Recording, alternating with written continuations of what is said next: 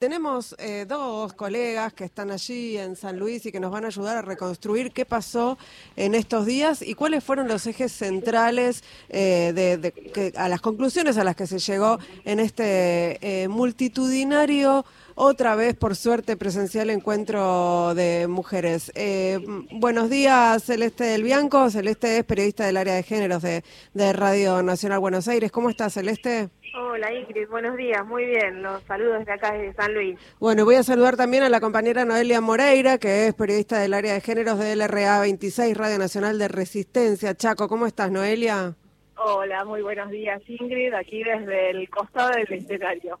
Bueno, quiero, no sé quién quiere empezar, pero me gustaría, eh, más allá de la, de la elección de la sede, que es la noticia de último momento, eh, alguna suerte de síntesis de cuáles fueron los, digamos, qué, qué, demandas surgen como más fuertes de este 35 encuentro plurinacional. Celeste, ¿querés eh, arrancar? Dale, sí, a mí lo que me parece que justamente la elección de esta de la sede del año próximo tiene que ver con una de las demandas más fuertes que es con que es lo que se vivió a lo largo de estos dos días, que es la liberación de las mujeres mapuches que fueron reprimidas después de, ahí en Villa Mascardi, que fueron detenidas después de la represión en Villa Mascardi. Eso recorrió todo eh, todo el encuentro, no solo en los talleres, sino en el acto de apertura o después en las asambleas que se hacían en distintos lugares.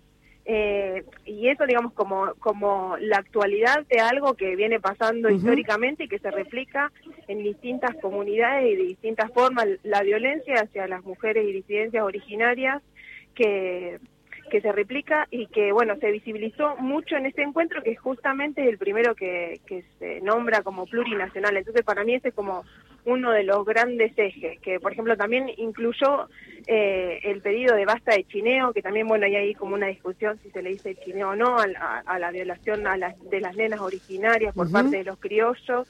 Entonces también me parece que eso fue como uno de los de los ejes centrales. Después también otro de los ejes es como más local y tiene que ver con la aparición de Guadalupe Lucero, la nenita eh, que está desaparecida desde junio, eh, y también sobre la muerte de Magalí, una joven que murió en una comisaría durante la pandemia. Magalí Mora, sí. Sí, Magali Mora. Entonces me parece que esos son algunos, no sé si Noé quiere seguir con otros. Sí, yo agrego una pregunta, Noelia, también, y, la pregunta es, ¿cómo impactó la renuncia de la ministra de Mujeres, Géneros y Diversidad, Elizabeth Gómez Alcorta, un día antes del inicio del encuentro? ¿no? Me imagino que se habrá hablado de esto también en los diferentes espacios, talleres, los, digamos, los organizados y los que fueron autoconvocados.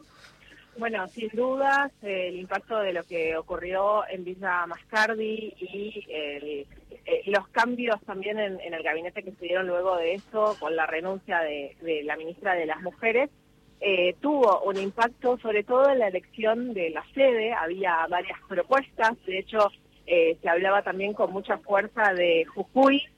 como una de las posibles sedes que luego Jujuy y las compañeras han decidido ceder la sede eh, y no proponerse en este para el próximo año, sino ir al 2024, proponer para el 2024 y que el 2023 sea de Río Negro, ¿no? Esta elección que me parece que también atraviesa una estrategia política, que es de lo que se viene a hablar en este 35 encuentro plurinacional, eh, tuvo que ver, por supuesto, con esa con esa represión. ¿no? Yo estoy aquí con, compañeras de, Río Negro eh, que también están, bueno, muy ansiosas no por eso que se acaba de, definir este, y que si querés, Ingrid, eh, les, pregunto a ellas cómo se sienten. Dale.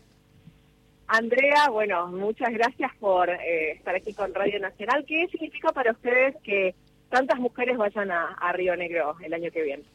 Mani Mani Pulamien, eh, Mañum. Eh, Pulamien, eh, el próximo año vamos a estar en Frisloche, que es el nombre originario del territorio hoy llamado Bariloche. Eh, la verdad que emociona la respuesta y el acompañamiento, la solidaridad de, este movimiento tan diverso que se ha dado en estos tres días profundas discusiones políticas y sobre todo que dentro de esas discusiones haya prevalecido eh, la lucha del pueblo nación mapuche tehuelche y, y, todo lo que se está desarrollando en ese sur que, tanto nos duele, ¿no? Porque eh, desde el 2017 instaló eh, las Kenwin Mapu viene en una recuperación del territorio ancestral que está ocupado no solamente por, por el Estado argentino, por instituciones del Estado argentino, sino también por el poder eclesiástico, ¿no? Eh, todas estas secuelas que ha dejado eh, la mal llamada campaña al desierto, ¿no? que ha, ha, prevalecido por más de 200 años, ¿no? Entonces, la verdad que emociona muchísimo, pero también me parece que, que esperar hasta el 2023 eh, eh, es impaciente porque necesitamos la movilización y estar en las calles hoy, así que eso también es como como un pedido profundo que tenemos de parte de nuestro de la gente de nuestro territorio que que nosotras eh, podamos movilizar todos y todas en los distintos puntos de nuestro de este territorio de este territorio argentino, si se quiere decir, pero sobre todo estos territorios ancestrales, eh, que el Estado argentino tiene una deuda profunda, histórica, de reconocer un genocidio que aún no lo ha reconocido, que somos víctimas de ese genocidio y que hasta el día de hoy siguen eh, desarrollando las mismas eh, tácticas, digamos, los mismos métodos represivos eh, y de exterminio, ¿no? Tanto mediático, simbólico, eh, represivo desde la fuerza, ¿no? Hay que decir esto.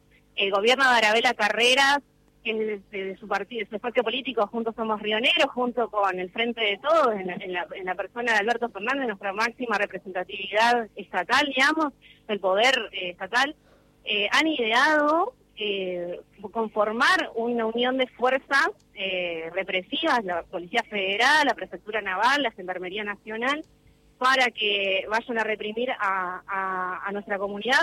Y sobre todo lo grave también es nombrar a la machi betiana, Coluán, ¿no? Las presas políticas, digo, están presas por ser mujeres mapuches por ser mujeres que están defendiendo el territorio. En, nuestro, en, nuestro, en nuestra provincia está atravesada por grandes conflictos territoriales que tienen que ver con esta, eh, esta política de salvarnos de la deuda que es totalmente ilegítima, que la vamos a pagar nosotros con el hambre del pueblo, pero que nos van a entregar el territorio, somos territorio de sacrificio para el extractivismo el hidrógeno verde, la megaminería y el petróleo. Entonces, todo ese, ese contexto es el que profundiza la violencia que ejerce el Estado con toda su rabia y todo el poder que, tiene. Clarísimo, clarísimo. Muchas gracias. Ahí, hablábamos con bueno, una de las compañeras. Sin dudas, el ecocidio, el extractivismo, eh, las luchas por el ambiente fueron el eje central de todos los talleres, ¿no? Esto se vio eh, en todos los talleres que, en los que estuvimos. Celeste, a ver, cambio, cambio un minuto para hablar con Celeste del Bianco, compañera del área de género de aquí de Radio, de Radio Nacional de Buenos Aires. Celeste, eh, ¿cómo se vivió también la cuestión de recuperar las calles después de la ley 27.610 de interrupción voluntaria del embarazo, ¿no? Esta idea de que la lucha no terminó con esa ley.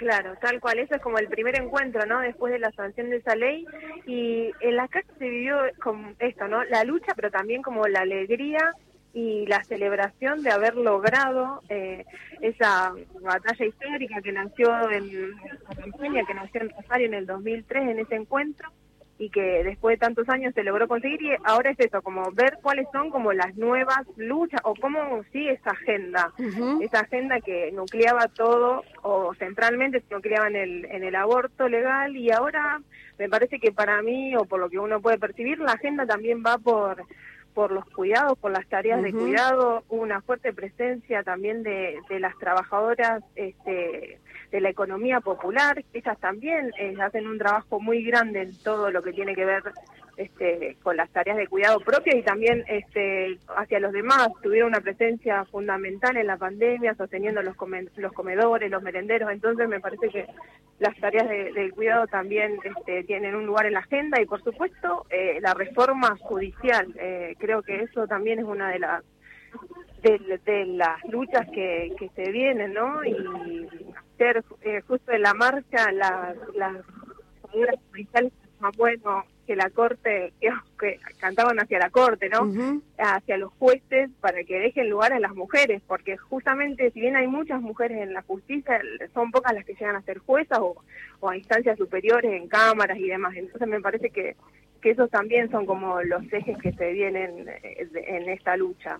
Noelia, la última y la, las, las dejo seguir trabajando. Eh, hubo funcionarias, ¿no? Hubo distintas eh, referentes de distintos espacios políticos en, en el encuentro.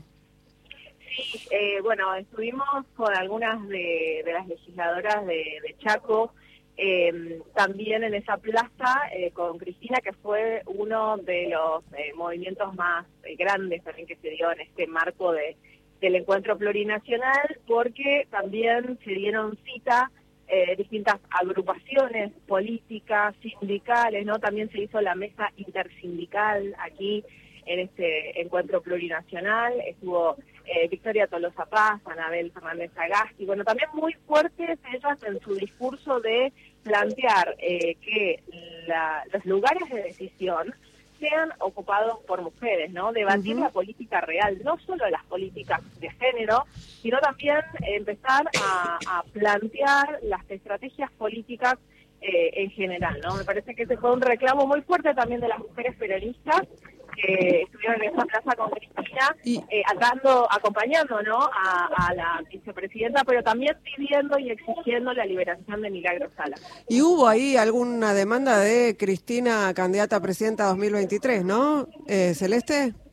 Sí, yo la verdad que eso no, no vi lo de la Cristina candidata, pero sí vi como y escuché como una fuerte presencia de, de apoyo a Cristina y de acompañarla en este momento. Eh, en los cánticos, ¿no? en la caravana ayer y también en los talleres y en, en, los comunicados. Así que rechazando el discurso de odio y la violencia política que ejercen sobre ella y que así como la ejercen sobre ella, que es la figura, la vicepresidenta, lo, la pueden ejercer con cualquiera de nosotras. Pero no escuché lo de la candidatura, la verdad. No sé, Noelia, si vos lo escuchaste, yo lo leí por ahí. Sí, sí, eh, las ciudades eh, quedan distintas después de un encuentro plurinacional y la ciudad de San Luis ha quedado eh, plasmada con esas pintadas de Cristina 2023, mm. sin dudas, entre otras tantas consignas eh, pero fue una de las consignas que más allá de lo que se gritó en la Plaza con Cristina, también lo gritan las paredes de San Luis. Noelia Moreira, eh, colega de Radio Nacional 26 eh, de Resistencia Chaco, Celeste El Bianco, área de géneros de Nacional de, Buenos Aires, muchísimas gracias por este contacto con Ahí Vamos, el programa que habitualmente conduce Gisela Busaniche y que hoy le estamos custodiando aquí. un abrazo grande a las dos. Un abrazo, Ingrid. Gracias.